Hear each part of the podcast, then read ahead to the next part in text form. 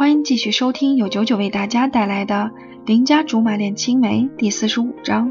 我是想关心你，你也好意思？我的豪言壮语还在空气里回荡。貂蝉在客厅里淡淡的总结了这一句：“要是没有栏杆挡着，估计我已经招架不住坠楼而亡了。也因为那破小孩的打扰，让我险些模糊了今天的焦点。可是经过刚才的辗转和咆哮，好像没什么斗志了，身子软软的，提不上什么劲儿，扶着围栏站了好久也不见好。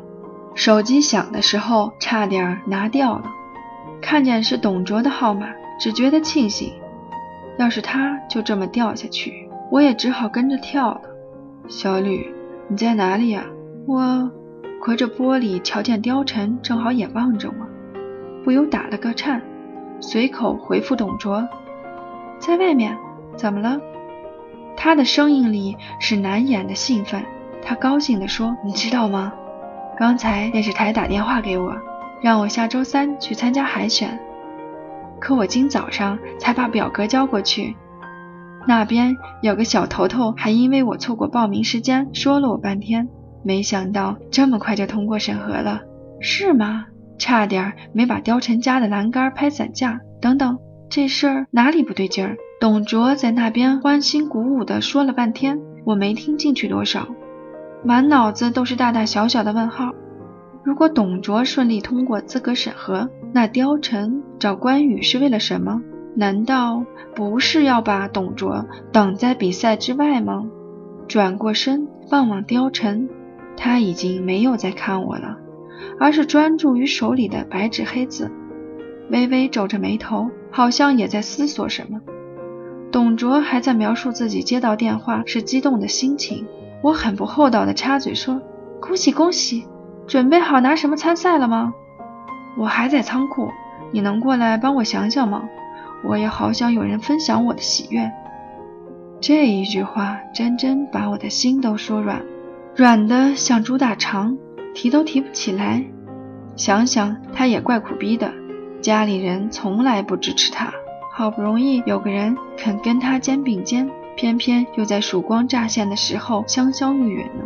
还连带他被阿乔的家人各种辱骂诅咒，现在终于能从阿乔的阴影里走出来，哪里有不支持的道理？不知道是不是心软导致肠胃不给力，闷闷的有点难受，勉强笑着说：“好，你等着，我一会儿就到。”进了客厅，厚着脸皮问：“你有四大叔吗？”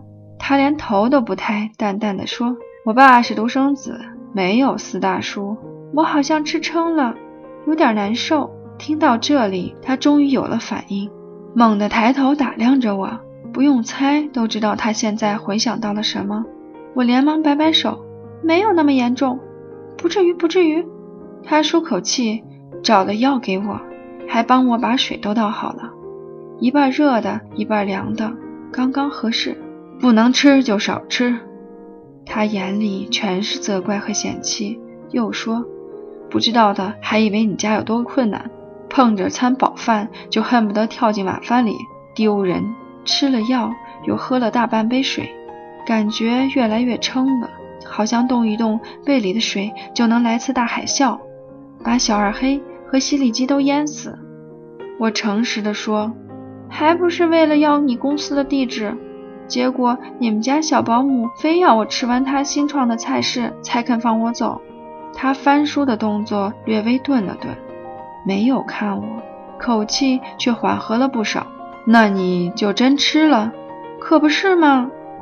吃得干干净净，连洗洁精都省了。哪里知道他突然又变了脸色，自言自语道：“你找我还不是为了董卓？该天地良心，我只想关心你来着。”他终于被我勾起了好奇心，再次抬头，夹着丝苦笑问。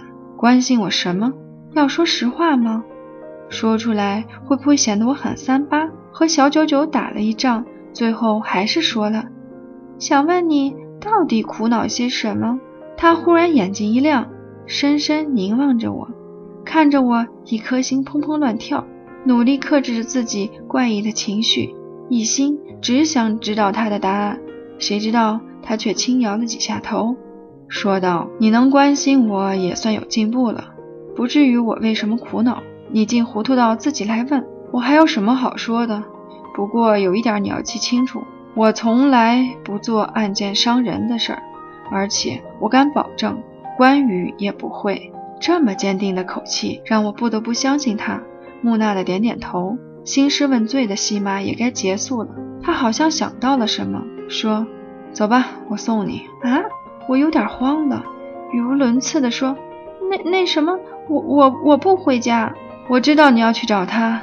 既然是我家保姆害你吃撑了，我好歹也该补救一下。